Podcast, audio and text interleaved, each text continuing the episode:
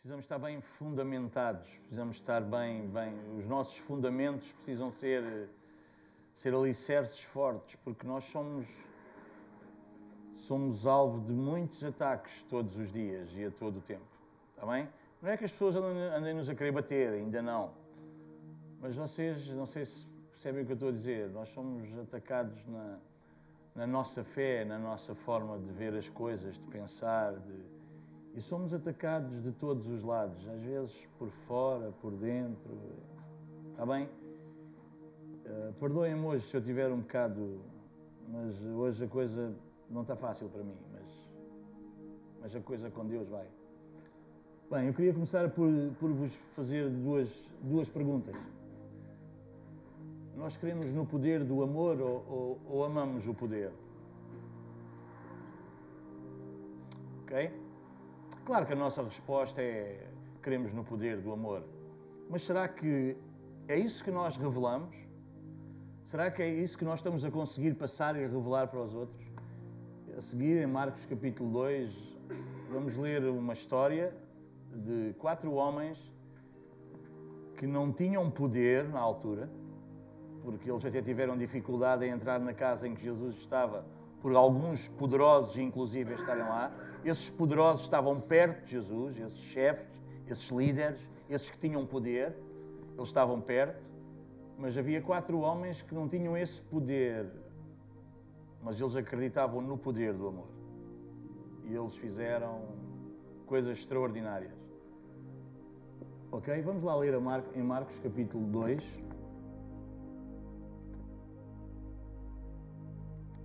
Vamos ler a, a, a história. Está bem, eu vou ler.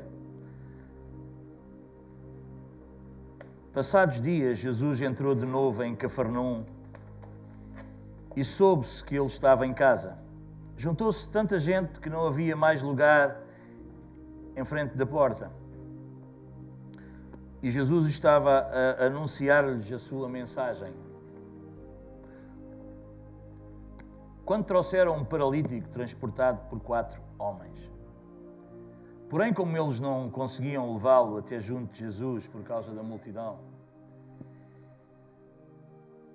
era tão bom que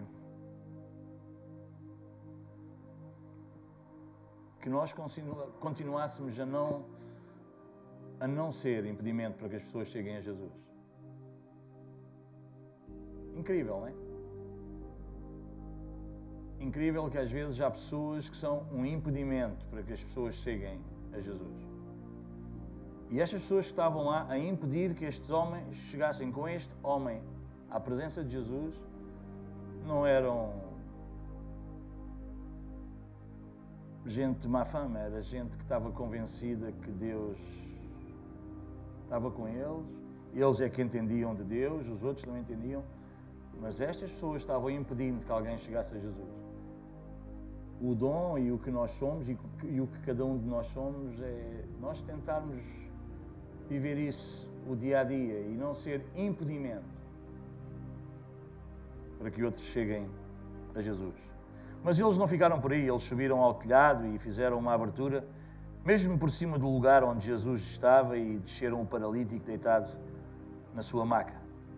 Quando Jesus viu a fé deles, a fé que eles tinham, Interessante. Hum, esta fé que agradou a Jesus. Ok? Ele disse ao doente: Meu filho, os teus pecados estão perdoados. Uh, sabe, quem tem defeitos, quem tem deficiências, parece que Jesus disse que era filho da mesma. Não é? Nenhum daqueles religiosos diria isso, mas Jesus disse. Ok? Mas isto não é para hoje à noite. Noutra noite a gente falaremos disto. Mas alguns doutores da lei, gente de poder, que ali estavam sentados, puseram-se a pensar no seu íntimo. Como é que este homem se atreve a falar assim? Ele ofende a Deus. Quem pode perdoar pecados a não ser Deus? Sabe, Jesus tinha uma maneira de viver, de agir e de falar que quem tinha a mania que conhecia Deus achava que ele ofendia Deus. Provavelmente, quando nós nos cruzamos com algumas pessoas que também têm a mania, que conhecem Deus e que sabem muito de Deus, talvez eles vão pensar que a gente também somos pessoas, também somos pessoas que ofendemos a Deus com o nosso jeito de ser e de agir. Preparem-se para isso. Preparem-se para isso. Não é nada de estranho. Se fizeram, Jesus disse, se fizeram com Ele, que é o Mestre, quanto mais não farão com aqueles que o seguem, não é? Conosco, está bem? Uh, porém, Jesus, percebendo bem o que eles estavam a pensar, perguntou-lhes: Sabe, Jesus não sabe só o que a gente fala, Jesus também sabe o que a gente pensa. A gente vai sabendo o que, que os outros pensam, às vezes, quando os outros descaem, vão mandando umas cá para fora e a gente vai mais ou menos percebendo o que eles pensam. Mas Jesus, mesmo sem, sem falar, Ele sabe o que pensamos, sabe o que vai no nosso íntimo. Ok? Por que é que pensam desta maneira no vosso íntimo? Será mais fácil dizer a este paralítico: os teus pecados estão perdoados, ou dizer-lhe: levanta-te, pega na tua cama e, e caminha e anda? Pois fiquem sabendo que o Filho do Homem tem poder na terra para perdoar pecados. Declarou então ao paralítico: Sou eu que te digo: levanta-te, pega na tua cama e vai para a tua casa. O homem levantou-se imediatamente, pegou na sua cama e foi embora à vista de todos. O que Deus faz dá para toda a gente ver.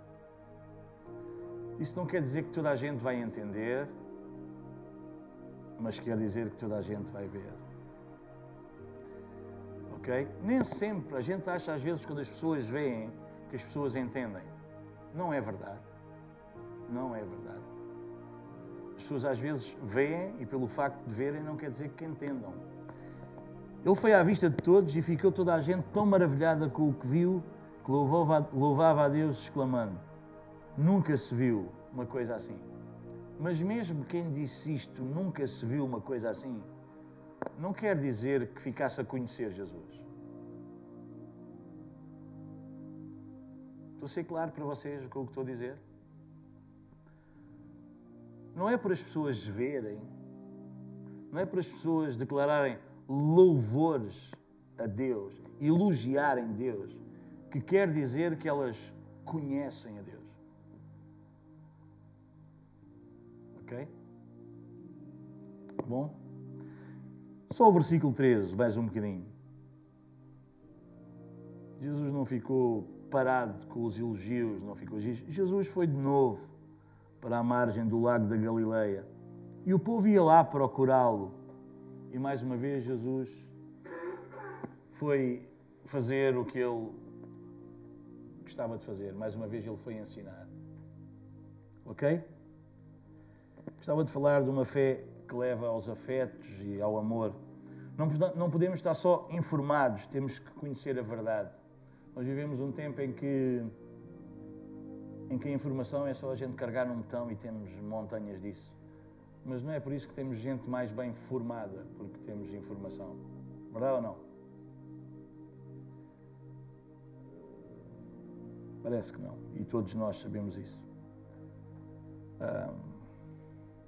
Podemos ser escravos da informação.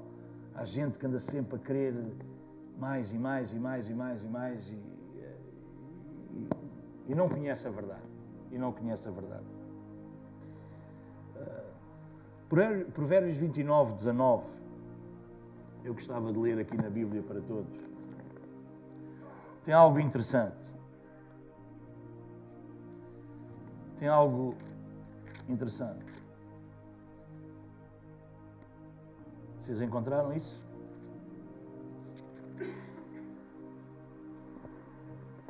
Provérbios 29, 19 diz assim: não se corrige um escravo só com palavras, porque entende, mas não faz caso. Sabe?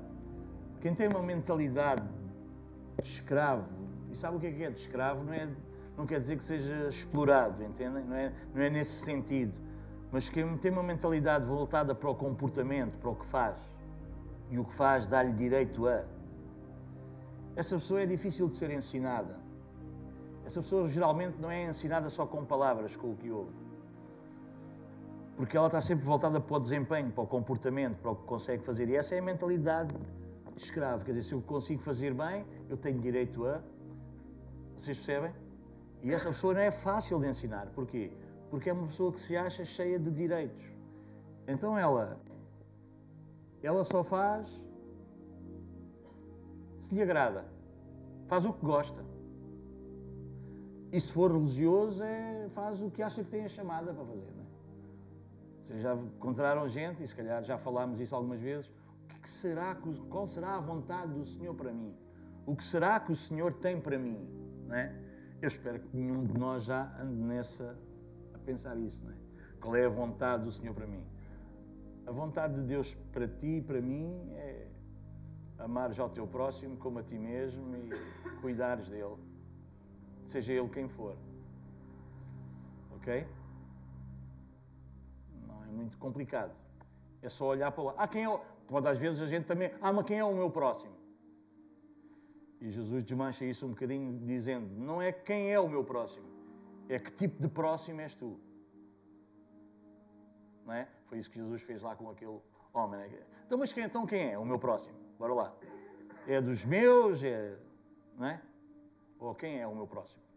Ele não, é quem é o teu, é que tipo de próximo é. É que se tu fores um bom próximo, todos são próximos. Então, ok?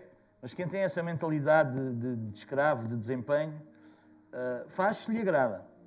Ou se não, faz pelo desempenho. Para quê? Para se vangloriar, para dizer que fez, para dizer que é melhor, para dizer tanta coisa, não é? Então faz para parecer melhor. É fácil percebermos isto. Fácil percebermos isto, não é? Quando ontem nós estávamos a ouvir alguém nos dizer: Ah, nós vamos ser os melhores daqui, nós vamos e vamos ser os melhores. E não dizia tanto para nós, mas dizia para, para, para, para a psicóloga e para as outras. Nós vamos ser os melhores daqui. E eu, estava a dizer: por ser os melhores, por, por ser melhor, vale o que vale, se calhar não é tão bom. Se formos os melhores para inspirar os outros a serem um pouco melhor, uau, bora lá. Agora, se a gente for os melhores para aparecer no pódio, nas estatísticas, porque fomos os melhores ou porque somos sempre elogiados pelos outros. Aliás, vocês vão, vão, vão, vão, vão vamos aprendendo uma coisa. Uh, se nós vamos sendo muito elogiados, é bom parar para ver o que é que se passa connosco. Está bem? Se toda a gente nos bate nas costas e vamos sendo muito elogiados, para um pouco. Talvez. Para um pouco. Está bem? Mas a mentalidade do filho obedece. Obedecer faz parte da natureza, faz parte do seu ADN. Ok? Então, eu espero que nenhum de nós vá tendo ou ainda tenha essa mentalidade de sede, de desempenho, de. Vocês percebem o que eu estou a dizer? É, é bom nós. A mentalidade do filho é ouve a palavra e. Ouçam, e não é, quando eu digo ouve a palavra, não é ouve-me a mim. Está bem? Não é isso que eu pretendo dizer, não quero dizer mesmo. Nada disso. É quem ouve a palavra, e a palavra não é o que está escrito, está bem? Não é a gente ler a Bíblia. Já li 15 versículos, não é isso. Aquele que ouve a palavra é aquele que ouve a voz. Está bom? Aquele que ouve a voz e não resiste a essa voz, mas obedece a essa voz. E precisamos ter cuidado com as vozes que ouvimos, porque nós ouvimos muitas vozes. Mas também diz que uh, se nós somos filhos, se nós somos ovelhas, então nós vamos reconhecer a sua voz, no meio de todas as outras vozes. Porque às vezes pode ser a minha voz, às vezes pode ser a voz do mundo, a voz de. Não é? Mas nós vamos conhecer a voz dele e o filho dele e a ovelha dele conhece a voz dele e não é como o escravo. É filho. E o filho precisa só de quê? Da palavra. Precisa de ouvir só a voz do pai, precisa ouvir só a voz do Mestre e vai e obedece.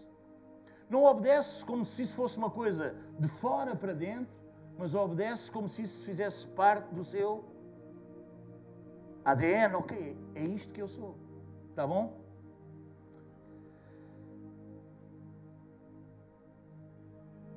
Não é a letra, é o espírito. Não é uma regra, é o ADN. Não é de fora para dentro, é de dentro para fora. Não é um copo a... que se vai encher de água. Nós não fazemos as nossas reuniões e hoje não estamos reunidos para nós nos virmos encher de alguma coisa. Vocês percebem? Porque nós já estamos cheios. Ok? A gente não vem, vem Espírito de Deus, não. Como é que como é que a Bíblia diz para nós nos enchermos do Espírito? Como é que nós nos enchemos do Espírito? É ou é como é que a gente se enche? Falando. Falando entre vós com hinos, cânticos, salmodiando a Deus no vosso coração. Então não é de fora para dentro, não é alguma coisa que está fora de nós, mas é algo que está em nós e nós vamos nos enchendo uns aos outros, ok? Está bem? Então não é um copo que a gente vai durante a semana e depois a vida nos esvazia, não é isso que nós somos. E depois precisamos de vir carregar baterias ao fim de semana, ou à terça, ou à quinta. Não é isso que nós somos. Nós não somos isso. Essa não é a nossa natureza, essa não é a natureza do Filho. Nós somos o quê? Somos uma fonte que jorra, que nunca mais acaba. Que jorra vida, vida eterna. Está bom? Jesus ensinava a palavra lá naquela casa. É isso mesmo. E é pela palavra, e é, isto, e é, e é a palavra de Deus que gera em nós o quê? A fé. Não uma crença, mas a fé. Não uma crença que pede a Deus para fazer, e eu pus aqui um exemplo de quando Jesus estava a dormir no meio da tempestade e depois quando os discípulos foram lá. Há gente que ainda acha que ter fé é a gente está a passar por um problema, por uma dificuldade, por uma tempestade e a gente vamos ali, parece que Deus não, não vê, parece que Deus não está a perceber o que está a acontecer. E então a gente vai lá acordá-lo e ele está a dormir e a gente faz aflitos e a gente vai ali, então, mas tu não percebes que a gente está aqui a perecer. Foi isso que os discípulos fizeram ou não? Mas parece que Jesus os repreendeu disso. Então não é esse, não é isso. Não é isso que nós somos. Tá bom? Jesus diz, então, mas vocês ainda não aprenderam? Vocês ainda não têm fé? Ok? Está indo ou não? A vitória que vence o mundo. E o mundo não é o globo, é o espírito do mundo. A forma de pensamento do mundo. É a nossa fé. Se nós quiséssemos desmanchar isto de outra maneira, é a fé vence as nossas crenças. Ok? A fé vence aquilo que a gente acredita. Melhor, a fé vence aquilo que nós acreditávamos. A forma como nós acreditávamos, queríamos. A fé não é uma expectativa do que poderá ser ou acontecer, mas sim uma perspectiva do que já, do que já é e aconteceu. A expectativa é o nosso maior problema. Viver na expectativa fala do nosso orgulho, é fruto daquilo que nasceu na nossa mente, no meu desejo, na satisfação da minha carência. Nasce no que me falta.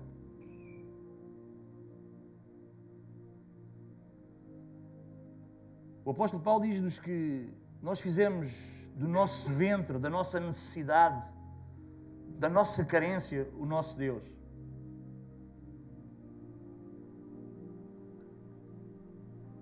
Pior de tudo é fazer de Deus a nossa maior ambição. E há gente que faz de Deus a maior ambição deles. Eles vivem desejosos de chegar a Deus. Isso é o pior que nos pode acontecer. Porque Deus é onde nós. Bora lá, pessoal. É onde nós estamos. O diabo não tirou Deus da nossa vida, ele tenta colocá-lo no fim. Ele tenta, tenta nos fazer com que a gente pense que é alguma coisa que a gente vai alcançar, vai chegar lá. Põe sempre do lado de fora. Mas Deus está em nós. E mais do que Deus estar em nós, Deus esteve no nosso princípio, Ele é a nossa referência, Ele é o nosso Pai, Ele é de onde nós viemos. Então, vocês estão a olhar para ali porque está ali, é isso? É isso, mais ou menos. Só vou entender Deus verdadeiramente se eu perceber que foi dele que eu vim. Se não é uma baralhação. Se não fica tudo confuso. Ou nós sabemos que é de lá que nós viemos, e isso é a nossa convicção. E o Espírito de Deus já nos convenceu disso. Sabe o que é convencer-nos disso? Por outras palavras, ou pelo que está escrito na Bíblia, é o Espírito que fala ao nosso Espírito que somos o quê? Filhos. É isso que eu estava a dizer. Está bem? Por outras palavras, mas é isso, está bom? Ou o Espírito nos vence, nos convence, somos vencidos da outra forma de pensar e somos e entendemos isso que nós viemos de Deus. Porque tudo o que começa na carne para nada aproveita, diz a palavra. Por mais que a minha carne deseje Deus, isso nunca vai acontecer. É por isso que a carne tem que morrer. Vocês estão a perceber o que eu estou a dizer? Dá para entender o que eu estou a dizer?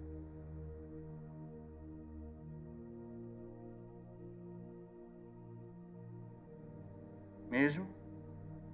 Mesmo?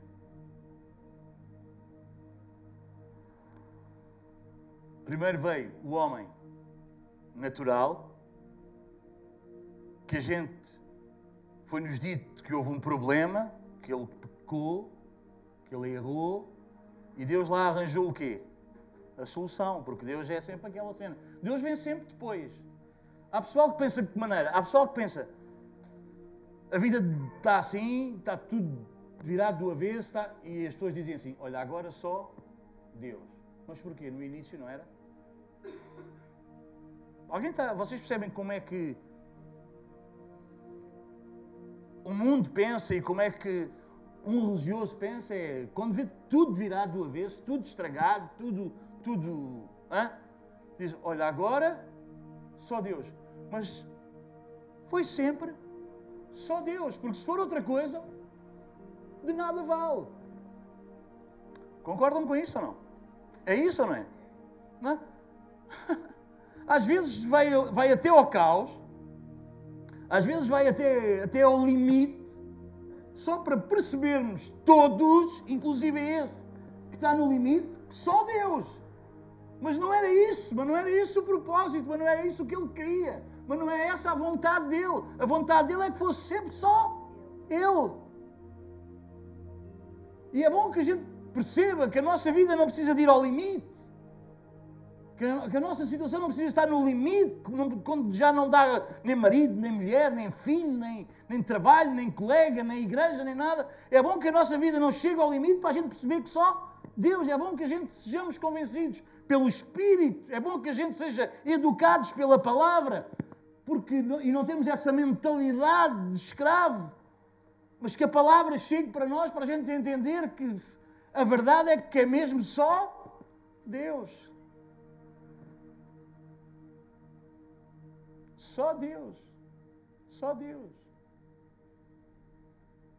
Aqui não há eu sou muito boa pessoa. Jesus disse: só há um bom. É Deus. Aqui não há eu me gloriar naquilo que eu. Paulo dizia: se eu tiver que me gloriar, vou me gloriar aonde? Quando eu acerte? Não. Se eu tiver que me gloriar, vou gloriar-me aonde? Na minha fraqueza, porque isso é que é meu, porque tudo o resto é de Deus. Quando eu faço algo bom, não sou eu, é Deus. Porque eu fazia tudo. Miserável homem que eu sou, quando quero fazer o bem, eu não faço. É isso a nossa natureza, a nossa carne. É por isso que mesmo que a nossa carne deseje muito Deus, isso não vale nada, porque não há maneira da nossa carne desejar a Ele. Porque Ele só é revelado, conhecido, experimentado pelo Espírito. Pelo Espírito. Pessoal, Babel, Babel Aquela cidade não era uma aquilo não foi construído, aquilo não foi construído para haver eh, prostituição, para haver roubo, para haver adultério. Não, Babel sabe o que era? Era uma construção para as pessoas chegarem a a Deus. Vocês entendem? Era algo que começava no homem para chegar a Deus, para que alcançassem a Deus. O que é que Deus fez? Acabou com aquilo tudo. Acabou com aquilo tudo. Será que dá para entendermos o que estamos a falar? Ouçam. Não há nada que comece em nós que vá acabar em Deus. Ou nós nos convencemos que viemos dele e é por ele e é nele. E quando acertamos alguma vez, se alguma vez acertamos, é ele. Ou senão a gente já foi. A gente já era. Amém? Isto não é mandar-nos para baixo, isto é pôr-nos para cima. Isto é lembrar-nos que, sabe como é que a gente fica de cima? É quando a gente percebe o quê? Que já morremos. Se vocês já ressuscitaram com Cristo, então o quê? Então pensem nas coisas que são de cima e não nas de. Só há uma maneira de pensar nas coisas de cima. Como? Como? Morrendo. A não ser que a gente pense nas coisas de cima, como ruas de ouro, né? Depois um tem lá uma mansão, outro tem um barracão, né? E há pessoal que pensa nas coisas de cima assim. Há pessoal que pensa nas coisas de cima, por exemplo, ter sempre saúde. Coisas de cima é ter a minha, uma casa de férias. Coisas de cima é uh, uh, ele dá a ordem aos seus anjos e mal nenhum chegará à nossa. A gente nunca é afligido. Os outros é que são, porque não têm. A gente não é. Aí há gente que pensa que estas coisas são as coisas que são de cima. Não. Isso são as coisas que são de baixo. Porque isso não revela amor, isso revela interesse. E tudo o que é de cima é para revelar o amor, que não tem um interesse seu. Amém? Amém? Amém? Amém? Dá para entender isso ou não? Nossa carne nunca vai lá. Nunca vai. E às vezes vimos, pessoal, que o maior. E esse pessoal geralmente é perigoso. É perigoso. Perigoso. Que a maior ambição deles é Deus. Gente fanática. Gente fanática. E se falarmos com ele, deseja Deus, deseja Deus, deseja Deus, deseja Deus, deseja Deus. Mas um Deus que ele criou, não é o Deus, o Pai de Jesus Cristo. E o nosso Pai é um Deus, é uma divindade. Uma divindade que é muito mais conhecida pelo poder do que pela sua vontade. Se você falar com um religioso, ele está sempre a falar do poder de Deus. E Deus isto, e Deus aquilo, e Deus... Isso é o espírito religioso. Está sempre voltado para o poder. Se você falar com alguém que é espiritual, ele está sempre a falar da vontade de Deus. Porque o que é que serve alguém ter todo o poder se não tiver uma boa vontade? Você acha que nós fomos salvos porque Deus tem todo o poder? Sabe porque é que Ele nos salvou? Porque Ele teve uma boa vontade. Porque Ele é E Ele pode tudo que o amor pode. Ele tem todo o poder de amar, inclusive de amar quando tu diz para não amar de amar numa cruz, quando é rejeitado por todos. Nem isso conseguiu vencer esse Todo-Poderoso em amar. E nós precisamos desse poder, do amor. Nós precisamos acreditar no poder do amor. Se nós queremos ajudar. Romanos 12, 1 a 3. Puseste lá. Portanto, irmãos, rogo-lhes pelas misericórdias de Deus que se ofereçam em sacrifício vivo, santo e agradável a Deus. Este é o vosso culto racional. Para a frente. Não se amoldem ao padrão deste mundo, mas transformem-se pela renovação da vossa mente para que sejam capazes de quê? Experimentar e comprovar.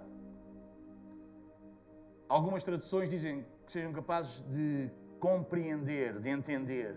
Mas isto de compreender e entender é isto mesmo, é, é, é experimentar e comprovar. Vocês sabem, só há uma maneira de nós comprovarmos, entendermos Deus. É mais uma vez o quê? É quando nós morremos para nós. Ok? É quando nós somos transformados no entendimento. É quando a gente entendemos as coisas como Deus entende. Só dessa maneira é que a gente experimenta a boa, perfeita e agradável vontade dele. Não é por ouvir, não é por ouvirmos muitas mensagens, não é por lermos muito a Bíblia, não é, não é isso. É quando nós morremos para nós mesmos e nós nos apresentamos a Ele como um sacrifício vivo. Ok? Está bom? A Bíblia, tradução para todos, diz adquirir uma nova mentalidade. Nós nunca estamos para sacar nada. Isto muda tudo. A gente está sempre para entregar. A gente nunca está para exigir. A gente está para se doar. Há iniquidade dos últimos tempos. Isso é palpável. É palpável quando falamos com as pessoas, quando vemos. Isso é, é, a gente percebe logo. Quando aquela senhora estava a dizer que aquele sem-abrigo jantou lá na noite de Natal e ela estava toda passada porque ele nunca mais voltou, ela não, ela, ela não estava disposta. Eu espero que Deus vai mudar o coração dela. Mas ela não estava disposta a pôr lá mais nenhum em casa. Não é porque ela foi uma pessoa má. É porque ela foi uma pessoa boa. Essa é a iniquidade dos últimos tempos. Você percebe? Por causa da iniquidade, o amor de muitos esfriará nos últimos tempos. Isso é os tempos que nós estamos a viver. As pessoas não deixam de fazer bem porque elas são más. Há pessoal que, ah, isto agora é tudo violento. Não, não, não é nada disso. Violento sempre foi, mortes sempre houve, gente a morrer, sempre houve, não é nada disso. Sabe o que é que as pessoas? A iniquidade, e esta iniquidade vem antes do pecado, porque é a iniquidade que gera o pecado, diz lá Tiago. Sabe o que é? a gente ter a mania que somos bons e o outro não nos reconhece. É por isso que as nossas reuniões e os nossos cultos não são uma devoção a Deus. Deus não quer ser reconhecido. Deus não precisa que a gente ande aqui para reconhecer. Deus quer ser conhecido. É por isso que as nossas reuniões são muito mais voltadas para nos educar, a nos ensinar, do que a gente estar a. A gente está ali uma, uma babação ali para Deus, Deus, Deus, Deus, e depois sai de lá, encontra o outro e já foste.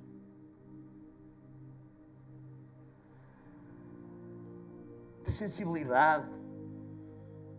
É muito sincero. E geralmente gente devota é gente sincera. É gente muito sincera. Ah, sou muito sincero. Mas não basta sermos sinceros, precisamos ser sensíveis. Precisamos ser sensíveis. Não há, não há ninguém mais sincero do que alguém que vai assaltar um banco. Ele está sinceramente decidido a assaltar o banco. Falta-lhe a sensibilidade de quê? de perceber que aquilo não é dele, não é para mexer. Não há nada mais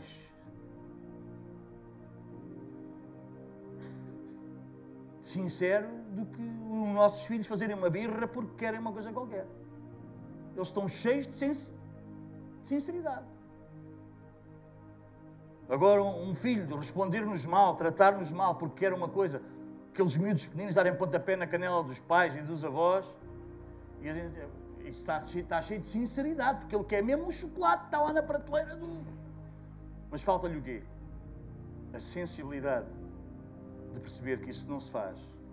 O pai, ou a avó, ou seja quem for que está a dizer que, que não. Ok?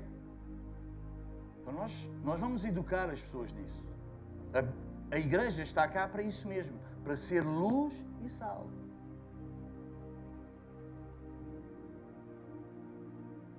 Pessoal, não tenham problemas se os seus filhos fizerem birras. Avaliem se vocês aguentam as birras dos vossos filhos. Porque o problema não é se os miúdos fazem birra, porque os miúdos, isso é natural, é da criança. Fazer birra é da criança. Achar que sabe tudo é do adolescente, é normal. A questão é se a gente sabe quem é e não nos demitirmos disso. Não há nada pior para uma família que um pai se demitir de ser pai. O pai não é o melhor amigo, o pai é o pai. Então não é amigo. É, mas é pai. A mãe não é a melhor amiga. É a mãe. Porque os filhos não precisam só de melhores amigos, precisam de pais e de, e de mães. Eu sei que é muito mais. E sei por experiência própria. E sei porque eu já fiz isso, eu já fugi disso. Eu já fugi desse papel. Eu sei que é muito mais fácil fugir do papel de pai e passar para a mãe ou passar para a avó. Eu sei o que é isso. Eu sei o que é admitir-me disso.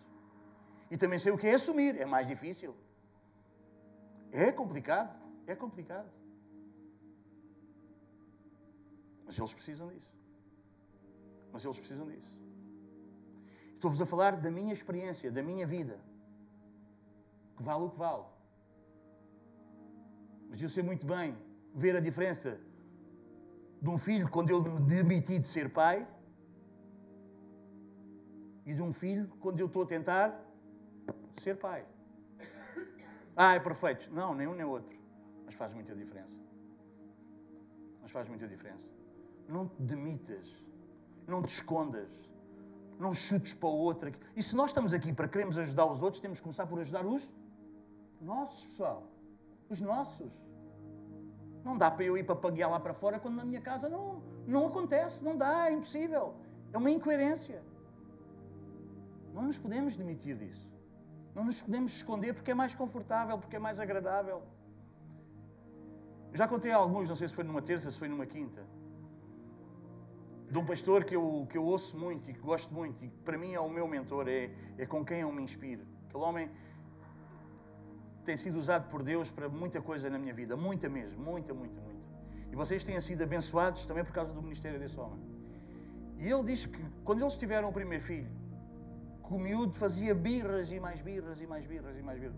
E aquilo. A, a, a mãe, a mulher dele já não aguentava e punha o miúdo ao colo e abandonava o miúdo. Houve um dia que ele disse: Não, vamos acabar com isto. Eu vou entrar com o. Ele era Paulo, filho dele era e é, Paulo. Eu vou entrar com o Paulo ali para aquele quarto e tu não vais lá entrar. Vamos assumir esse compromisso. Tu não vais lá entrar. Deixa-me estar lá, eu e ele.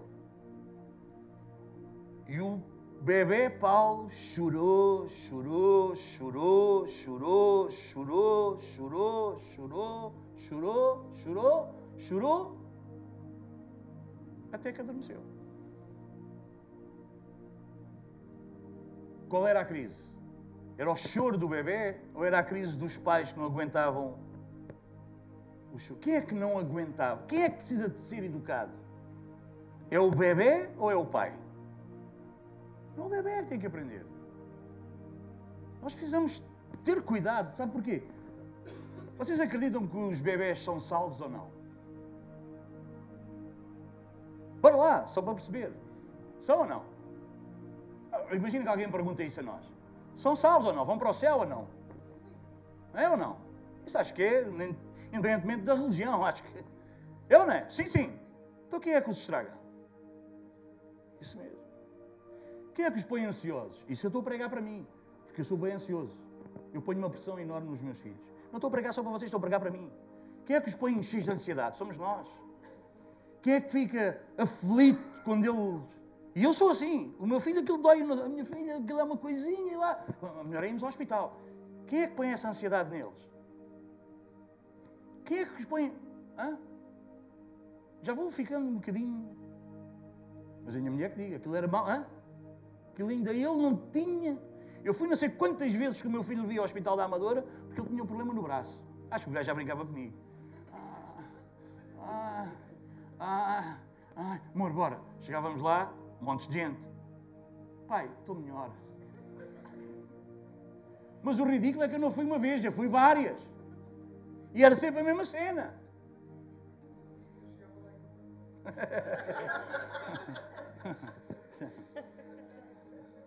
Confessaste isso, tá Mas dá para percebermos, manos.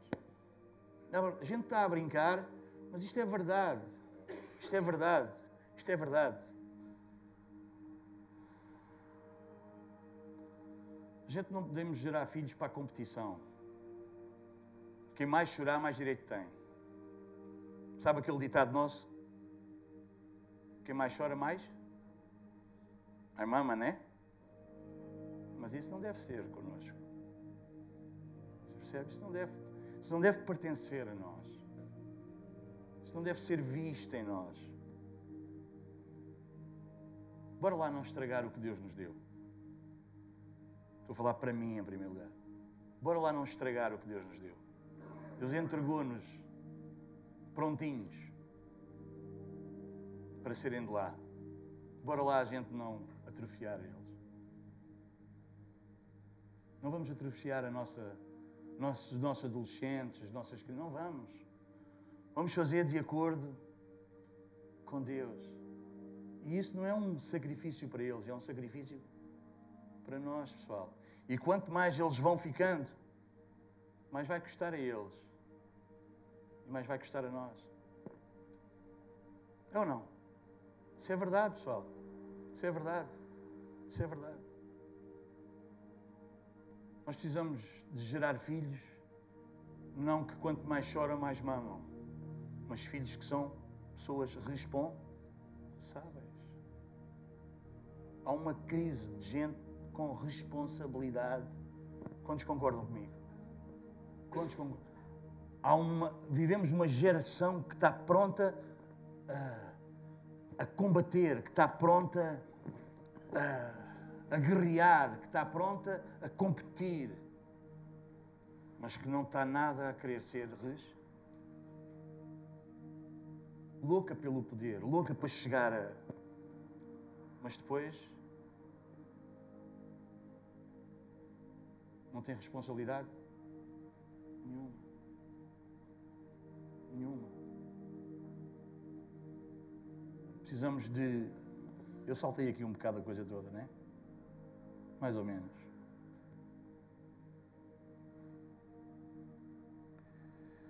Mas não tem problema.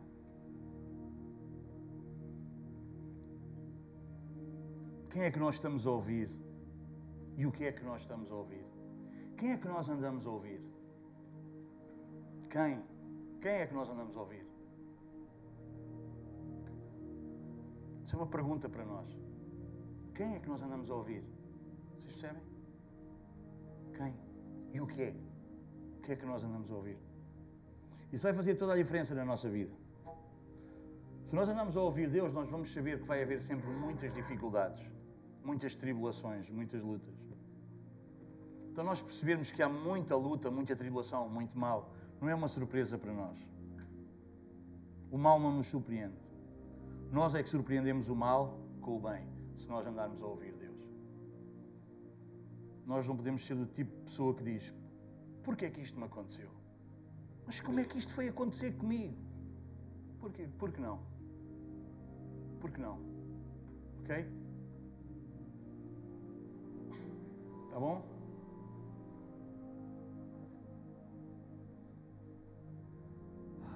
Precisamos ser pessoas que encaramos a vida com responsabilidade. com, com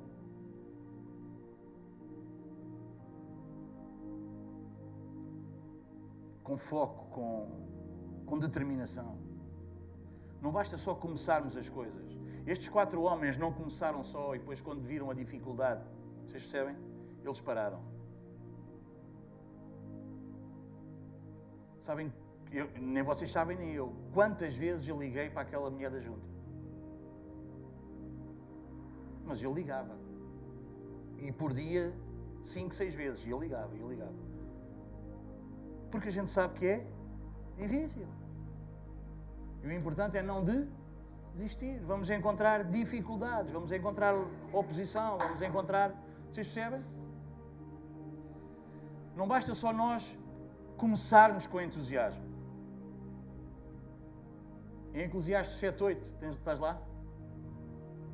o melhor não é começar, é terminar, é completar. Lá em Marcos capítulo 4, Jesus conta uma parábola. E, e, e, a gente não vai, não vai demorar muito mais. Eu não posso. Hã? Ainda é cedo. Então, quando for, pita aí que eu calmo. Lá em Marcos capítulo 4, Jesus vai contar uma parábola muito interessante. E eu desafiei o pessoal de terça-feira para ler isso. Alguém leu?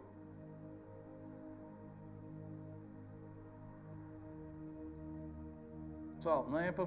Ouçam, ouçam, ouçam. Ninguém vai para o inferno e a vida corre pior a nós porque a gente não leu. Mas se nós não nos habituarmos a ler, a meditar, talvez a vida dos outros que estão à nossa volta vai correr pior. Sabe porquê? Porque nós não estamos tão transformados para os outros que estão à nossa volta. Não se habituem a comer só à terça e à quinta. Não façam isso, por amor de Deus. Eu estou a medir as palavras estou a dizer a vocês. Não façam isso por amor de Deus. Meditem todos os dias. Jesus disse: se vocês não me conhecerem e entenderem esta parábola, vocês não vão entender nenhuma das outras. Mas sabem quem é, a quem é que ele disse isto? Foi aos que ficaram com ele. Jesus contou uma parábola de um semeador que andava a semear a semente, e a semente caía à beira do caminho, e caía nas rochas, e caía aqui e acolá, e depois a multidão foi embora. Mas houve alguns que decidiram o quê? Querer saber, querer entender, querer, querer aprender. E diz que aos que ficaram com ele, e aos discípulos, ele explicou-lhes. E sabe o que é que ele explicou? Ele disse: A vós é dado conhecer os mistérios do reino dos céus. Dá para entender ou não? Dá para perceber? Não é gente que fica só no ajuntamento. Porque estava uma multidão. Vocês vão ler Marcos 4 e vai ser abençoador para vocês. Estava uma multidão. E Jesus estava a contar parábolas. Aliás, eu fiquei, eu fiquei a descobrir que, Jesus contava parábolas. Eu pensava que era para as pessoas entenderem. Melhor. Ah, bora lá ler Marcos 4. Bora lá. Bora lá. Vamos lá, Marcos 4. Já que vocês não leram, lemos agora. Não, estou a brincar.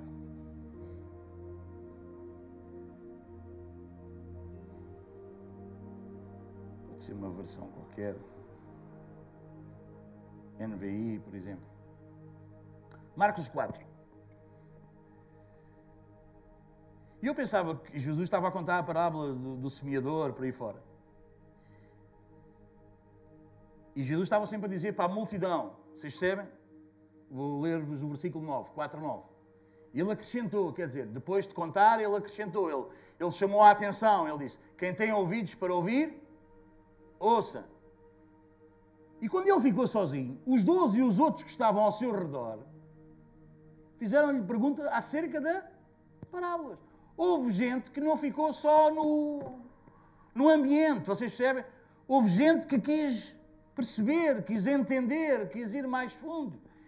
E o meu desafio, que eu creio que é de Deus para todos nós, e quando eu vos desafio, pessoal, leiam, pessoal, meditem, é um pouco por isto, é um pouco por aqui. É, é, vocês percebem? É, é, irmos um pouco mais fundo, é, é querer aprender, é querer meditar, é querer saber.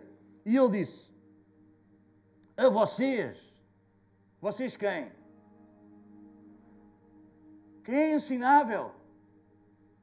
Quem quer aprender? Quem fica com curiosidade? Quem, quem fica com sede? Quem fica com, com, com, com aquela cena, bom, quero, quero mais disto. Vocês nunca tiveram com uma pessoa que estão com essa pessoa e vocês ficam assim, bem, uau. Nunca, nunca tiveram numa reunião num, com alguém, com uma conversa, e depois vocês estarem com, com, essa conversa com alguém, vocês vão, ficam desejosos de saber mais de Deus. A gente parece que é uma coisa que a gente fica, não, bora lá, vou pesquisar, vou ver como é. Acontece isso com alguém ou não? Diz, então a vocês foi dado o mistério do reino de Deus, dado conhecer o mistério, mas aos que estão de fora tudo é dito por eu pensava que as parábolas eram para o pessoal entender melhor. Mas quando eu venho ler, a fim de que o quê? Ainda que vejam, não percebam, ainda que ouçam, não entendam, do outro modo poderiam converter-se e ser. Uau! Ah, a parábola não é para perceber melhor.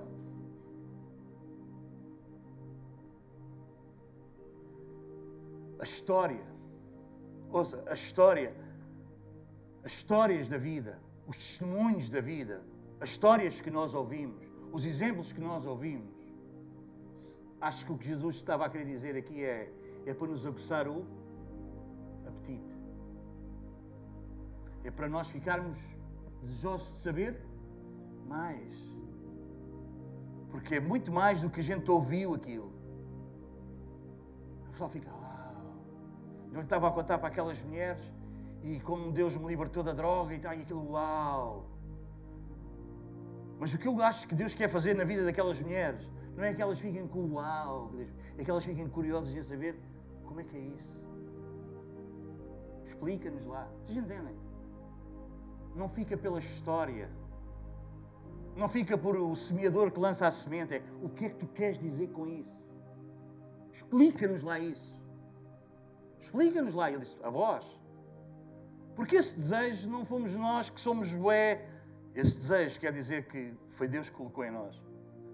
Porque é Ele que opera em nós tanto o querer como o efetuar segundo a sua boa vontade. Uau! Então, quando nós percebemos isso, quando nós vamos vendo isso, então a gente vai. E ele diz no versículo 13: Se vocês não entendem esta parábola, como então compreenderão todas as outras? E esta parábola tem a ver com isso mesmo, com o começar. Há uma semente cai à beira do caminho, um caminho duro, pisado, onde não dá. Mas há outra, há, há outra palavra, há outra semente que cai aonde? Cai nas rochas. E o que é que acontece a essa semente que cai nas rochas?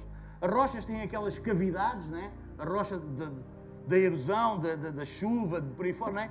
tem aquelas cavidades e aquelas cavidades ganham um pouco de terra. E o que é que acontece quando cai ali uma semente? Como aquilo tem pouca terra e está fresquinha e úmida, a semente brota logo.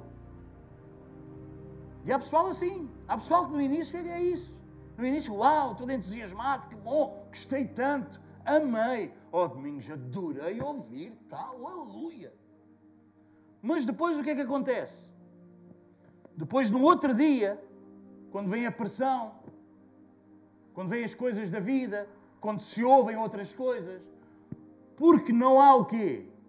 Não há raiz. Porque não há abundância de terra porque foi só um sentimento, não foi com todo o coração. Se nós quiséssemos dizer por outras palavras, não morremos para nós mesmos e queremos isso tudo. A gente quer um bocadinho. Há gente que só quer saber como é.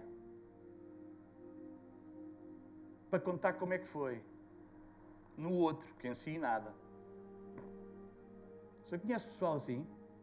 Há gente que conta sempre a história que aconteceu na vida do outro. Porque na vida dele não aconteceu e tem sempre boas histórias para contar daquilo que aconteceu na vida do outro. Mas da vida dele, diz então, e contigo. grande entusiasmo no início, grande cena, mas depois já foi. Mas há uma semente que cai em boa terra. E essa semente diz que dá a 30, a 60 e a 100%. Porque não somos todos iguais. E não tem problema nenhum nisso. Ainda bem que assim é. Mas o importante é que dê algum e fruto que per não é um, entusiasmo no início. É um terminar. É um completar.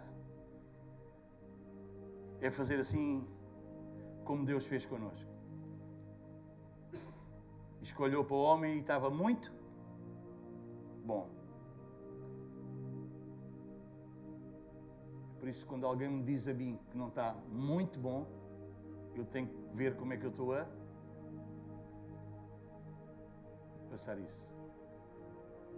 Pode haver gente que não concorda connosco, isso é outra coisa. Não é? Isso é outra coisa. Agora, não deixes que te digam que tu não prestas, não deixes que te digam que tu não vales nada não deixes que te digam que tu nunca vais conseguir, porque isso não é verdade.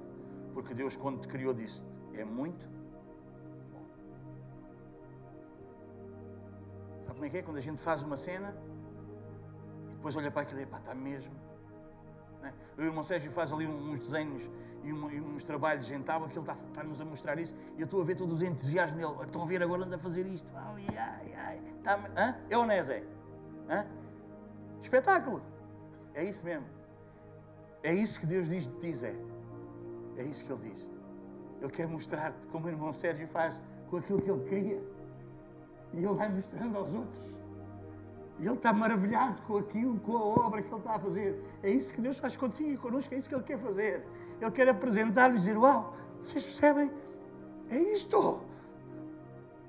É isto, olha o que eu estou a fazer agora, é isto. Deus quer nos apresentar aqui a Martins e quer mostrar a esta gente, a este lugar, a esta vila, o que Ele está a fazer. Ele te quer mostrar e dizer: Olha, estão a ver, está muito. Muito bom. É o meu melhor. É por isso que para nós obedecer não é uma coisa de fora para dentro, não é uma regra, é o nosso ADN. É a gente perceber que quando a gente ama o outro, perdoa o outro, cuida do outro, é Deus a gente é nós, é Deus, é a gente está ficando de acordo, porque nós somos o quê? Uma imagem segundo a si. O que é que vem em segundo? É a imagem, pessoal. A imagem é que vem em segundo, porque a semelhança vem em primeiro. Tu és a semelhança.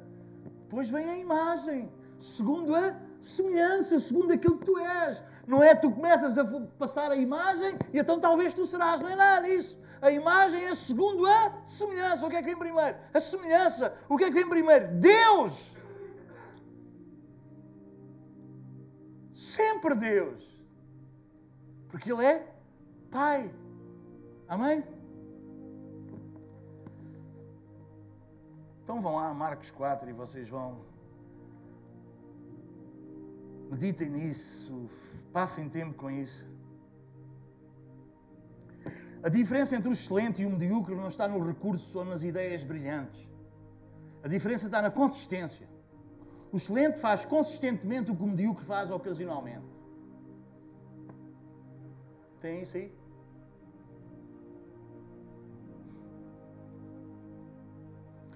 Consistência produz confiança. Fazer alguma coisa muito boa não gera confiança, mas fazê-lo consistentemente, sim.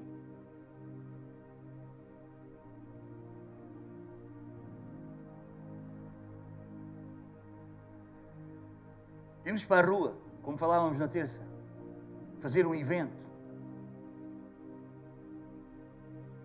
Não quer dizer que isso vai gerar confiança nas pessoas.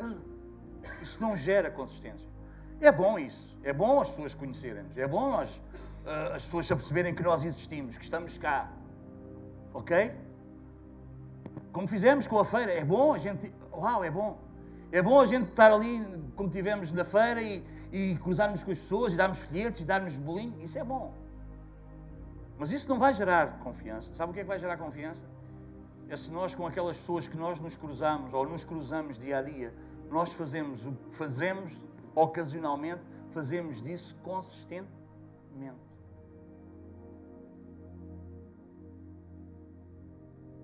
Isso é que vai gerar confiança. Não é o folheto que a gente entrega, é a vida. É a vida. Não é o placar, não é o evento. Somos nós. Vocês entendem?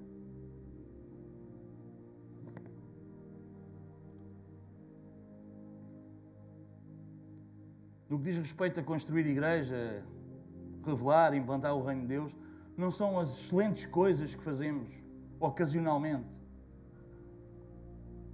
que constroem isso, mas são as que fazemos consistentemente. Pois é. O problema não são as ideias, os recursos, os eventos, os momentos, mas a consistência.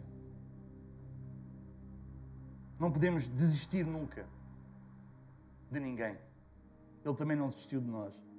Trabalhar é a resposta. É a nossa responsabilidade. Aqui em Gênesis, quando Deus chamou a Abraão, em Gênesis 12.1, Deus disse-lhe, vai e deixa a tua parentela. E isto é tão importante. O segredo é obedecer a Deus mais do que à parentela. filhos de parentes e não filhos da família de Deus, do Pai, é um problema. E nós vamos nos habituando a isso. Eu falava isso na terça-feira com eles, lá. Ah, é mesmo parecido com a avó. Tem mesmo o feitio do pai. A nossa família é assim. Isso atrapalha. Já para não ir para os dos de sangue, os vai mais devagar, porque a coisa hoje não está fácil. Né? Mas vocês percebem o que eu estou a dizer?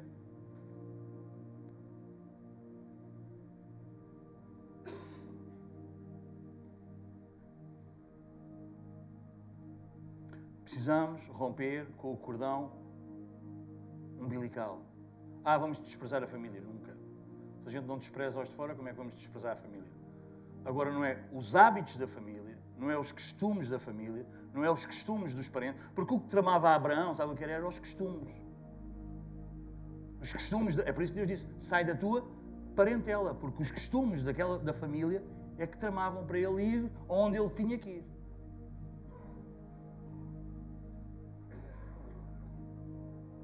Exemplo prático. Ah, na minha família, ao domingo, almoçamos sempre todos. As semanas, a gente almoça ao domingo. Até isso no domingo houver alguém para ajudar. Não, a gente ao domingo almoçamos todos. Só um exemplo. Podia dar mil e uns, mas eu não preciso porque Deus fala muito melhor do que eu aos nossos corações. Então precisamos ter cuidado. Isto já perguntei a vocês, não é? Geramos competidores e não cooperadores nós é que trazemos ali o. Eu não sei se leio aqui Lucas 12, 49 a 53. Não sei se vocês conhecem isto, mas leiam lá. Se calhar é um bocadinho arriscado ler isto hoje, mas se calhar não, porque eu pus isto antes de hoje, está bem? Mas leiam lá.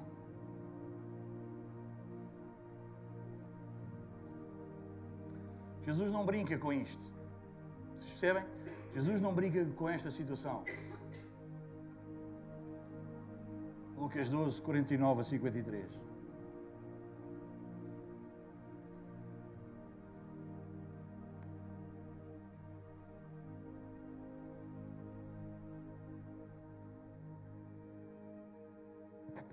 Vocês já encontraram?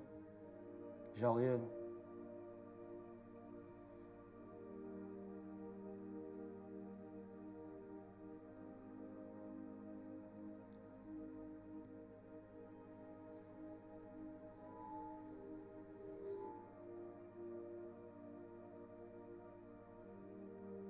passar por um batismo tramado. Que ele veio trazer fogo à terra. A dizer aos discípulos, diz, e como eu gostaria que ele já tivesse sido aceso.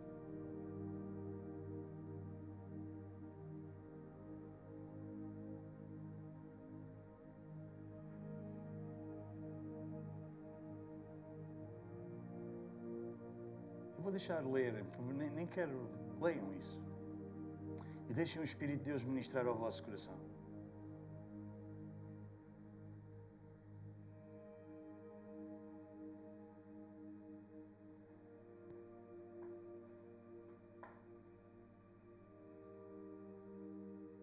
Por que é que isto acontece?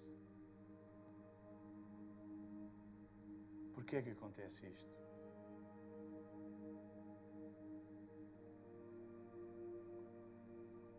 Vocês encontraram? Pessoal que tem a Bíblia, tem o telemóvel.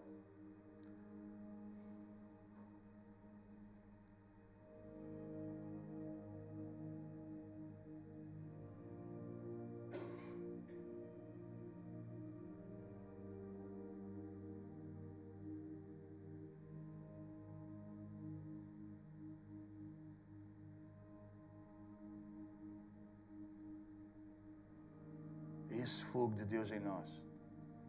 Esse fogo que Ele deseja, que Ele desejava naquela altura que já estivesse aceso. Ouçam, eu agora podia trazer-vos a Efésios 6, que diz que a nossa luta não é contra a carne e o sangue. Isto não quer dizer que nós lutamos contra as pessoas. Ok? A nossa luta é contra principal. Efésios 6, 12. Podes pôr? a, a nossa luta, e, o que nós estamos a ler é que a gente não luta aqui contra as pessoas, vocês entendem? Mas talvez por o fogo que tem em nós, algumas pessoas do nosso agregado ficam contra nós. Nós não ficamos contra as pessoas. Ok? No que depender de nós, diz a Bíblia, paz com, com todos. Mas por causa do nosso proceder, que não é nosso, mas é de Deus em nós, talvez a gente vai arranjar, em vez, vai, vai haver algumas.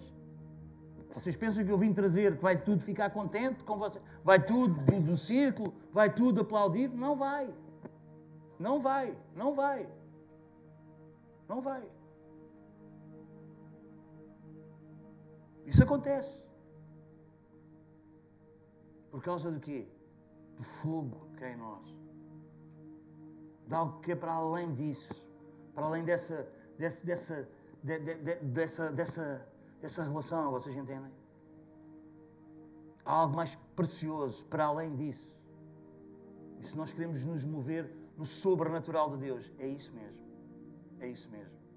Não é que nós vamos desligar-nos, é que vai se calhar haver alguns. É isso, pessoal. É isso. É isso.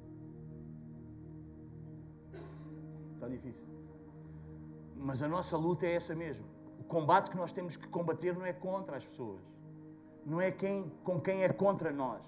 Vocês entendem? O diabo às vezes engana-nos muito bem. Sabem como é que ele faz? Ele faz como o toureiro faz com o touro. Como é que o toureiro faz com o touro? O toureiro engana o touro. Engana ou não engana? Como? Com a capa.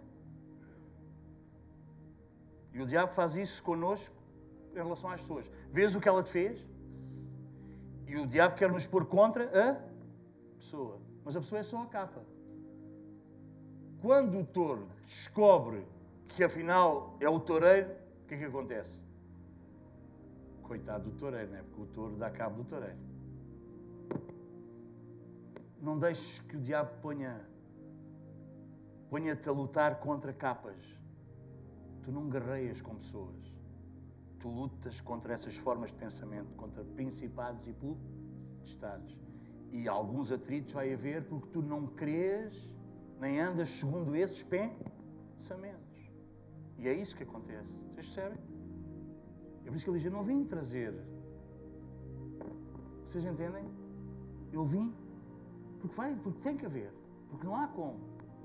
E nós lutamos contra isso. Nós não é contra seres humanos que temos que combater, mas contra poderes e autoridades que dominam este mundo de escuridão e contra os espíritos do mal que não se veem. É isso mesmo.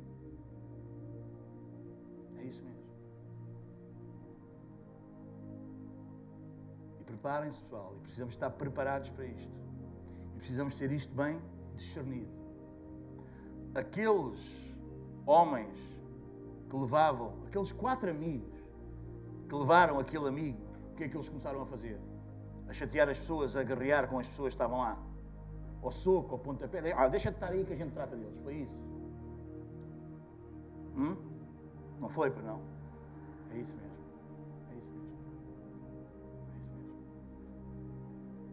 Gente não tem que correr, a gente não está contra as pessoas. A gente está a favor das pessoas. E quantos de nós não pensávamos desta maneira e porque alguns persistiram em pensar desta maneira, nós agora estamos aqui. É ou não é? É ou não é verdade? Porque alguns ficaram firmes a lutar contra essas formas de pensamento que nós pensávamos, mas nunca ficaram contra nós, mas também não cederam a nós. E isso foi a nossa salvação, pessoal. É isso, é disso que estamos a falar. É disso que estamos a falar. o, estes principados, estas potestades, estas, estas formas de pensamento, eles gostam de manipular. Cuidado com gente manipuladora. Mas não tens que lutar contra a pessoa, tens que lutar contra esse espírito manipulador. Gente que se faz de vítima. Você percebe? Capaz de fazer a maior das barbaridades e a seguir está-se a fazer de vítima. É um espírito terrível. Tu tens que resistir a isso. Porque senão tu vais ceder a isso. E para que a pessoa receba a ajuda, tu não podes ceder. Dá para entender ou não? Dá para entender ou não? Quem conhece pessoal assim? Faz, faz, e depois de repente faz ali, porque quer o quê? Porque não quer perder a relação, não quer perder o contacto, mas também não quer mudar, não quer ser transformado. Dá, dá para identificar alguém? Hã? Então nós vamos ficar contra? Não, nós não vamos ceder a esse, a esse espírito, a essa manipulação. Porque senão nós andamos lá e cá. Somos isto, de repente, depois somos outra coisa. E a salvação para eles é nós não. Jesus não cedeu a isso. Pedro chegou junto de Jesus e disse: Não, Senhor, tu não, tu não, tu não, tu não vais. Uma pessoa como tu. Pedro não chegou a dizer mal de Jesus, chegou a dizer bem. Alguém como tu, ah, não vais à cruz, não. Uma pessoa como tu, um jovem com 33 anos, só faz o bem, ir morrer numa cruz. Não, não, não, não, não. Antes vou eu. Isto é um discurso bom ou mau? Agradável ou desagradável de se ouvir? O que é que Jesus disse? Vai-te. Era o Pedro que era o Satanás. Não. Porque só pensas nas coisas que são dos homens, da terra, e não de. Porque a sabedoria humana, natural, é o quê? Em primeiro lugar, terrena, depois animal e depois demoníaca. Primeiro é da terra, é aqui de baixo, não é de cima, não é de, não é de onde nós somos. Depois é o quê? Depois é a sabedoria daqui, é aqui, é animal, é por instinto. Tem alguma ciência. O macaco sabe descascar a banana. E alguns pessoal, porque, acha, porque vê o macaco descascar a banana, acha que aquilo. Não, aquilo é sabedoria. Aquilo não, aquilo é. Não. Né? E então alguns acham que são macacos. Só porque o macaco descasca bem a banana. Não. A diferença entre o macaco e o homem não é se descasca bem a banana. Se calhar o macaco descasca melhor a banana que o homem. A diferença entre o homem e o macaco é que há uma coisa que o macaco nunca vai fazer: é semear bananeiras. E o homem semeia. Vocês percebem? Não é pelo facto de nós nos mover. Porque o macaco faz aquilo porquê? O macaco faz aquilo porque gosta da banana. E ele, e ele vai se adaptando ao quê? O que é que o move? A sua necessidade. O seu o seu instinto, o seu desejo, a sua fome. Vocês percebem? O que dá para fazer. Eu lembro-me da minha mãe lá no Algarve, a gente tínhamos galinhas. Sabem como é que a gente fazia para as galinhas virem ao culto? Sabem o que é que a minha mãe fazia? Um tempo de louvor.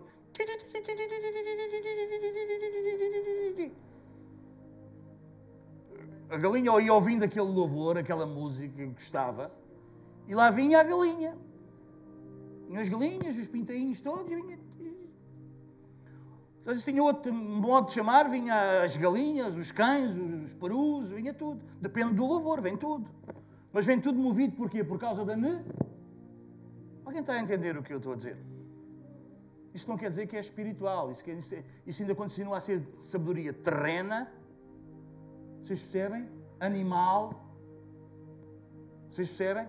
vem da fome. É por isso que Paulo diz que fizemos do nosso Deus o nosso ventre, vem da necessidade. Dá para entender ou não? Não é isso que nós somos. E demoníaco, porque manipula. É como, como eu já vos falei do cão. Há cães boeda crentes. É ou não é? Faz um cultaço ao, ao divino dele, que é o dono. Pois há os mais, os mais pentecostais e os mais tradicionais. Não é? Chega ao dono e ele começa o culto. O cão. Lá vai o cão, né? Quem tem cão sabe o que eu estou a dizer. Começou o culto, né? Pois há aqueles mais tradicionais, faz ó, au, au. Esse é o mais tipo batista, né? Au, au, é o cão. Depois há o outro mais pentecostal. Au, au, au, au. Este é um bocadinho mais, né? né? E depois há os ultra pentecostais. Quem, quem? Faz gemidos inexprimíveis. Aquilo é um. O que é que ele quer? O que é que ele quer, afinal? O que é que ele deseja? Ele quer o quê? Ele quer o alimento, porque ele percebeu que ele depois vai comer, ele vai ter o alimento. e fizemos do cão o fiel amigo. O cão não é nada fiel, o cão é leal. O cão é leal ao homem. Fiel. Sabe o que é fiel? Fiel é a referência. É o prumo, é o nível. Isso é que é fiel. É que quando eu me, me desequilibro, ele traz-me para o sítio. Fiel para nós, não é a nós. É para nós. É Jesus. Jesus não é fiel a mim, e ainda bem. Porque às vezes eu peço-lhe cada coisa. Ainda bem que Ele é fiel para mim. Porque quando eu estou a pedir aquilo que não devo, Ele não me dá.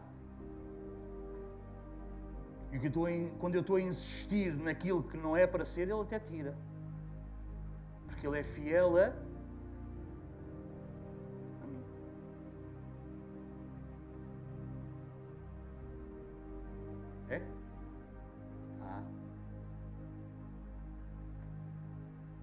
fiel para mim. É fiel para nós. Amém, pessoal? Então precisamos vencer esses espíritos, essas potestades, esses principados, essas coisas que têm aparência de verdade, mas que depois não revelam a verdade. São sofismas. Tem toda a aparência de verdade, mas não revela a verdade. Andar com uma Bíblia debaixo do braço, vir a uma reunião, tem toda a aparência de quê? De crente, de cristão, não é? Lá no, no, no, quando estávamos lá convosco, fui falar com o padre, viste? Porque eu queria saber. O homem tem uma aparência de alguém que percebe da coisa, quer aprender. E não estou a ser hipócrita, eu quero perceber qual é a forma de pensamento daquela gente. Nunca fui católico. Fui ter com o homem. Olha, porquê é que vocês na fé católica fazem esta missa, esta, esta cerimónia, não falei em missa, fazem esta cerimónia e depois fazem a, a, a missa do sétimo dia? Porquê? Diga-me lá. O homem diz, esta cerimónia é porque a gente vamos orar pelo nosso irmão que partiu para que ele chegue à presença do Pai. E eu disse, então, mas o sacrifício de Jesus não era suposto chegar, a não ser preciso fazermos mais nada. Não, mas a oração tem poder. Sim, eu sei, a oração tem poder, mas supostamente não era preciso mais nada. O sacrifício de Jesus chegava. O homem, eu não queria, eu não queria discutir com o homem, o homem, ainda por cima italiano, com aquele sotaque todo fixe, não é? E então ia a missa do sétimo dia. E ele, ah, a missa do, do sétimo dia, quer dizer, eu até sou italiano, e lá em Itália não é no sétimo dia, é no trigésimo, é no dia 30. E eu pensei, ah, já sei. Quando aqui eles pensaram no sétimo dia, né? é porque o pessoal aqui recebia a semana. E lá em Itália receberam sempre ao mês. Mas isso sou eu que sou bem da mal. Nem ele sabia, porque ele também não disse. Como é que a gente vai saber? Mas não estou a ridicularizar, vocês entendem, eu venho aqui falar mal agora do. Eh, não é? E a gente somos bons e os outros. Não. Mas vocês já sabem, vocês já viram o que é eh, fazermos práticas? Vocês percebem? Que têm aparência de quê? De verdade. Não é? O homem estava e toda a gente dizia: Está no meio de nós. É verdade ou mentira? É verdade ou mentira? A gente, eu devia estar aqui a falar e vocês respondiam todos. E ele está no meio de nós. Porque não é mentira. É verdade. Ou não? O problema é que aquilo tem a aparência de verdade, mas depois não revela a verdade.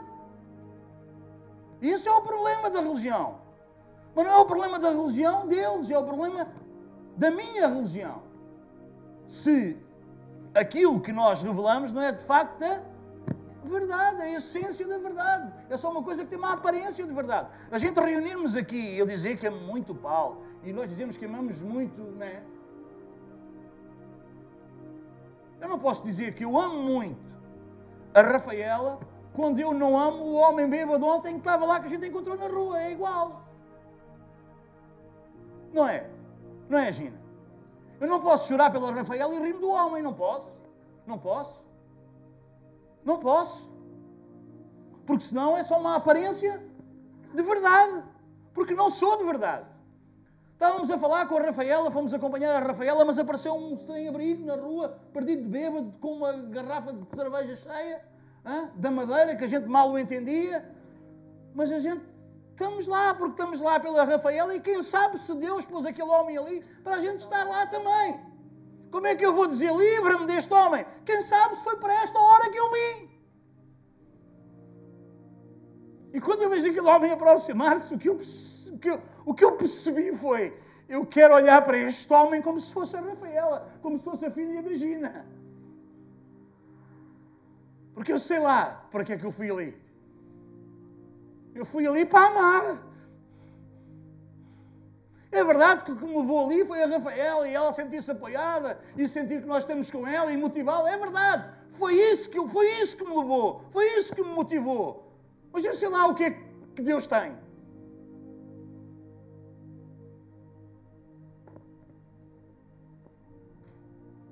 Não é isso, pessoal. Não é termos só uma aparência de verdade. É sermos de verdade. Uma verdade que se revela. Uma verdade que é para os que a gente conhece e para os que a gente não conhece. Um amor que é para quem a gente está mais cheio de afetos e próximo e um amor para quem a gente não nunca viu. A gente chora por o que é aparente e choramos por o que nós acreditamos que é da família, porque para nós, como é que é, pessoal? Todos são filhos Deus. Alguns são nossos parentes, outros são da família. Amém? Amém?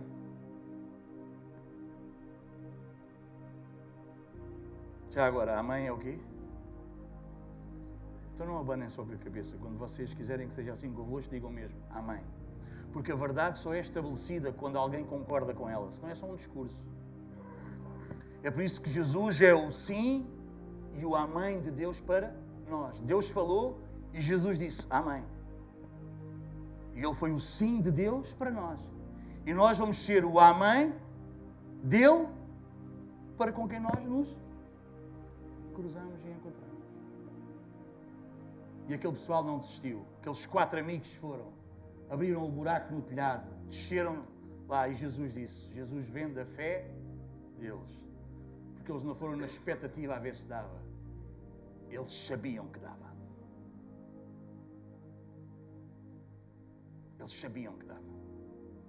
Pessoal, quando a gente agarra em alguém, a gente não pode ir na expectativa a ver se dá. Nós somos os que sabemos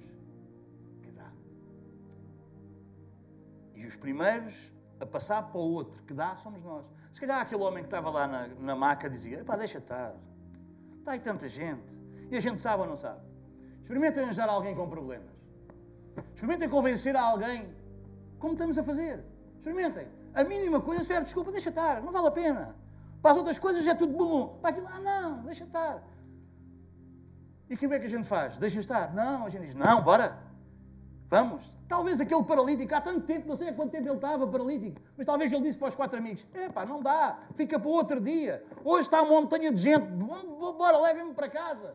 Isto está desconfortável, ninguém me liga, bora, não faz mal, eu também já estou habituado a ser assim. Não se preocupem, eu gosto muito de vocês, obrigadinho pelo vosso esforço. Não, pessoal. Não, não, não, não, não, não. Não é isso que nós somos. Nós somos aqueles que sabemos que, que dá. A gente tem que arranjar maneira de os levar a Jesus e não sermos nós impedimento, a multidão. Quem está a pôr-se à frente e à frente vem a religião, vem gente que tem muito poder, vem gente que é vista como gente de Deus. E se calhar nós não, mas a gente sabe que dá. Sabe que dá? Sabe o que é que dá, pessoal? Aquele pessoal que nós temos lá em vendas novas, aquelas miúdas, eu quero vos dizer, dá. E nós havemos ver miúdas daquelas casadas com família e dando testemunho que dá. E como está aqui escrito que havia quatro amigos que se agarraram naquele homem paralítico e o levou à presença de Jesus, havemos de haver miúdas daquelas dizendo: Mas houve uma série de gente que sempre acreditou que dava, mesmo quando eu pensava que já não dava. Quem tem fé não recua, não olha para trás, não desiste. é criativo, arranja jeito, arranja maneira. Eles estavam nas mesmas condições que toda aquela gente estava. Mas eles foram criativos.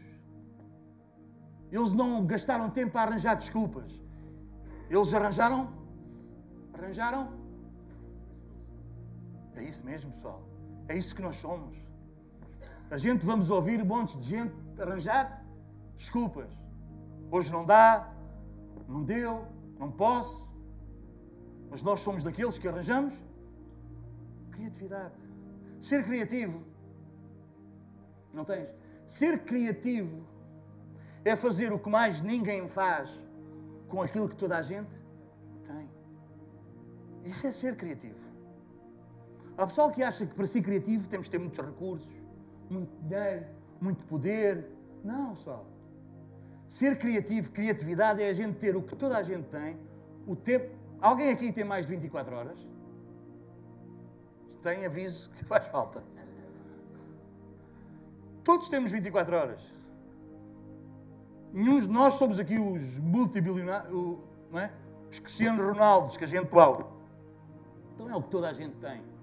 Uns mais, outros menos. Espero que não haja nenhum necessitado no nosso meio, porque não tem que haver. Porque é bom que não haja nenhum necessitado no nosso meio. Porque se houver, que diga que vai deixar de haver. Pode haver necessidades, não haverá nunca nenhum necessitado necessitados é bom porque leva-nos para a relação. Sabem porque é que é a fome? Sabe porque é que veio a fome? Sabe porque veio essa necessidade de comer? Só para a gente se encontrar debaixo da árvore, pessoal. Porque já havia o comer todo. Quando Deus criou, primeiro criou tudo. Havia tudo, está tudo, há tudo. Então agora a gente encontra-se. Amém? Amém? Só para a gente aprender a, porque se a gente fosse tipo painéis solares, como é que a gente era? A gente estava aqui. A gente estava aqui. Não estava nada. Não estávamos nada. Mas esse é o nosso princípio. Movermos-nos pela necessidade é o nosso princípio. Depois a gente tem a revelação e movemos-nos pela nossa natureza. A necessidade leva-nos no princípio. A gente, todos nós viemos a Deus por causa da nossa necessidade. Não tem problema nenhum, é isso. Mas depois é bom que a gente não vá indo só porque temos necessidade. É bom que a gente se mova por causa da nova natureza que nós temos. Então, criativo é isso mesmo, é ter o que toda a gente tem, mas fazer o que mais ninguém faz.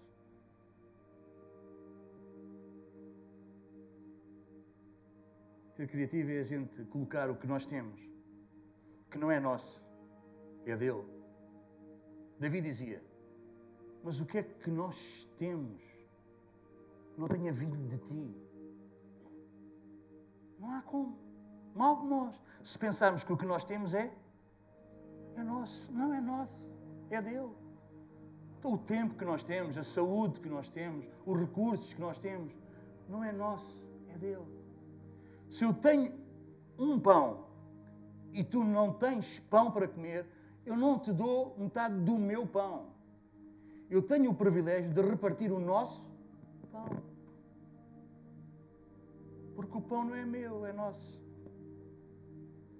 Tão fixe a nossa amiga lá, Ana, a doutora Ana, soubesse que aquele jantar que ela tinha não era dela. Era do pai. E que ela teve o privilégio de repartir o que não era dela, mas que Deus colocou na mão dela para ela gerir, repartir com o outro. O que nós temos nas nossas mãos, pessoal, não é nosso. Lucas 16 fala disso. Se nós não formos. Ah, bora lá ler, leiam lá isto e nós a seguir vamos embora. A Sara ainda não apitou. Então, mas a gente só mais um bocadinho.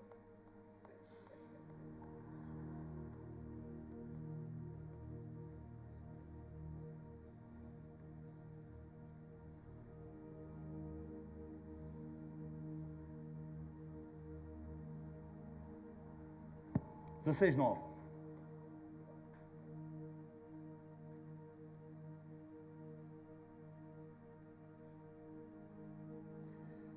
Por isso eu digo: usem a riqueza deste mundo ímpio para ganhar amigos, de forma que quando ela acabar, estes os recebam nas moradas eternas. Quem é fiel no pouco também é fiel no muito. E quem é desonesto no pouco também é desonesto no muito. Assim, se vocês forem dignos de confiança em lidar com as riquezas deste mundo ímpio, quem confiará as verdadeiras riquezas a vocês? Se vocês não forem dignos de confiança em relação ao que é dos outros, quem lhe dará o que é de vocês? Quando nós chegarmos lá, vai-nos ser dado o que é nosso. Agora o que nós temos não é nosso. Então a prova da nossa fidelidade é quando nós lidamos sabendo que não é nosso e gerimos isso como se fosse. Você percebe o que é que Jesus está a dizer? Então, se a gente tem uma carcaça, pessoal, não é a minha carcaça. E eu, como sou muito bom, dou metade da carcaça ao outro. E eu fico todo inchado porque fiz. A gente diz assim: já fiz a minha boa ação do dia. Alguém já ouviu isso? Alguém já ouviu isso? Não.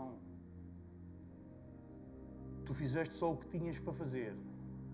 E sabe o que é que a Bíblia diz? Aquele que só faz o que tem para fazer é um servi inútil. Porque nós fomos chamados para fazer para além das nossas.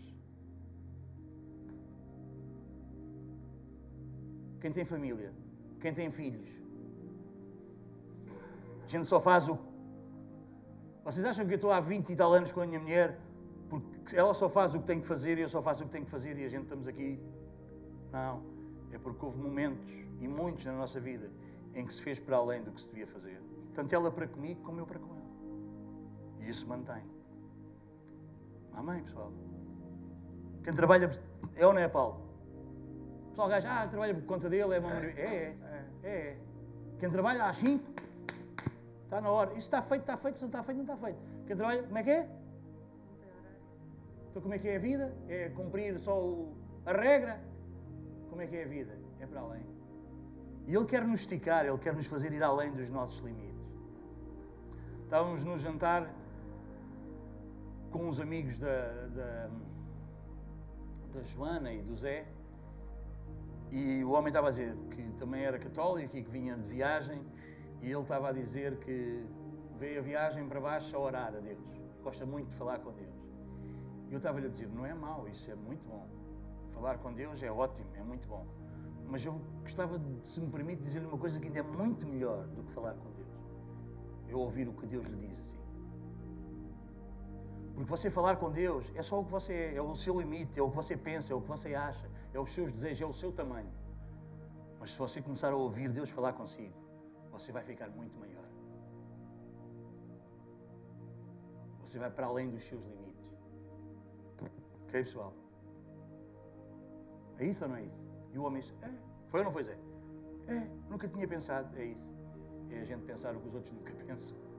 Porque nem a gente pensava. não é?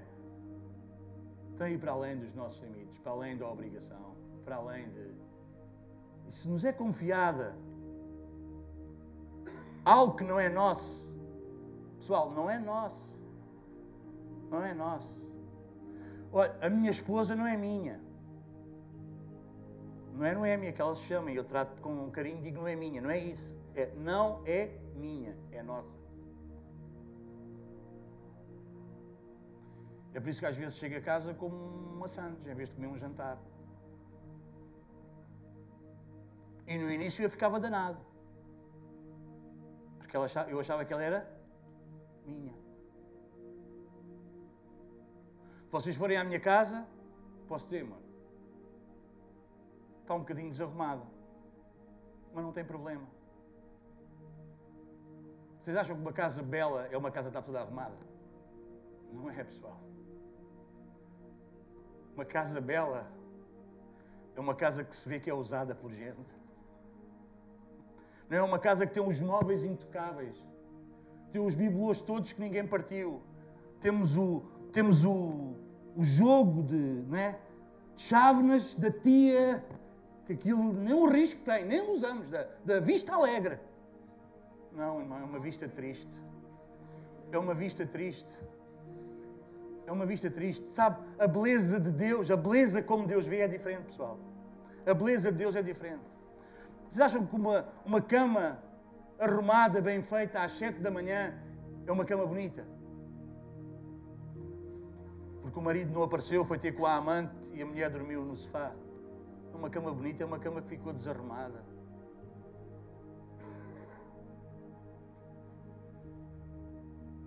Alô? É isso, pessoal. Não é nosso. Não é meu. Não é meu. A família não é minha. Os filhos não são meus. Não são para, eu, para ser o que eu, que, eu, que eu sonhei que eles fossem. Não. Eles serão o que Deus sonhou para eles serem. Vocês entendem, pessoal? Não é nosso. Não é meu. É para repartir. É para entregar. Nossa casa é para os outros estarem, para a gente receber gente. Porque aquilo não é nosso. Ainda bem que a gente tem uma casa. Para quê? Para poder receber gente, para poder meter gente.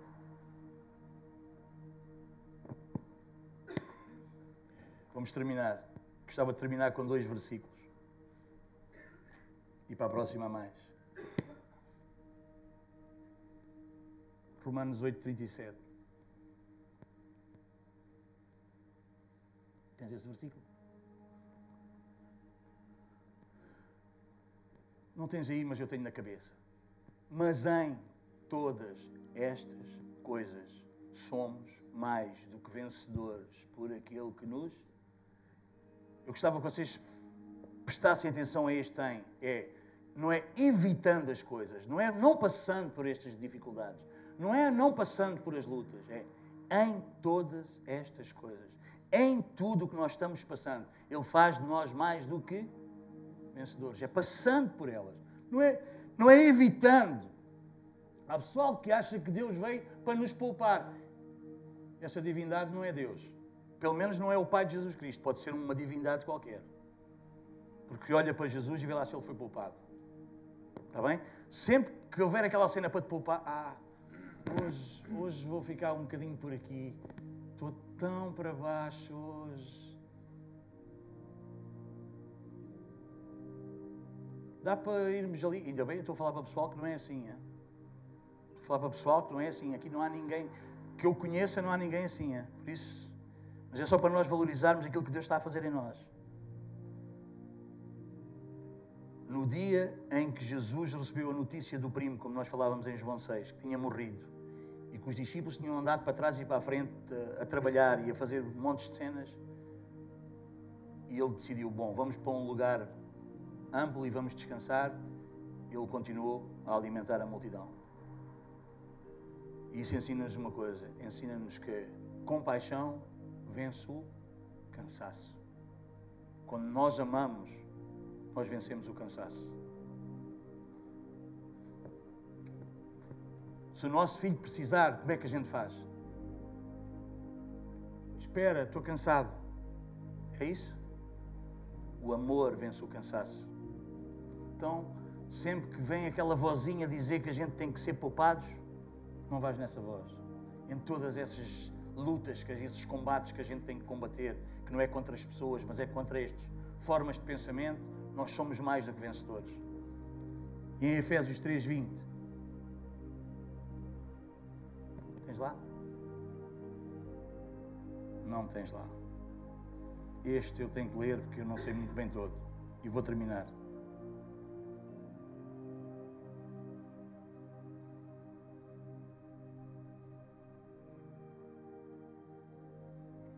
Aquele que é capaz de fazer infinitamente mais do que tudo o que pedimos ou pensamos Ele é capaz de fazer infinitamente mais do que nós pedimos ou pensamos. Sabem de que maneira? Segundo o poder que em nós opera. Digam lá se não é isso que está a acontecer connosco. Não é isso que tem acontecido connosco. Alguma vez nós pensávamos, alguma vez nós imaginávamos, alguma vez nós, nos nossos maiores sonhos, imaginávamos isto. Alguma vez eu, nos meus maiores sonhos, pessoal, eu imaginava estar numa reunião no meio de doutores A minha perguntou-me: Você é formado? E eu disse: Nas obras. Porque eu tenho pouco mais que a quarta classe, fiz o segundo ano na telescola. Não é nada contra quem tem. Vocês percebem? Não é nada disso que eu estou a dizer. Pessoal, estudem, formem-se, não, é, não é isso.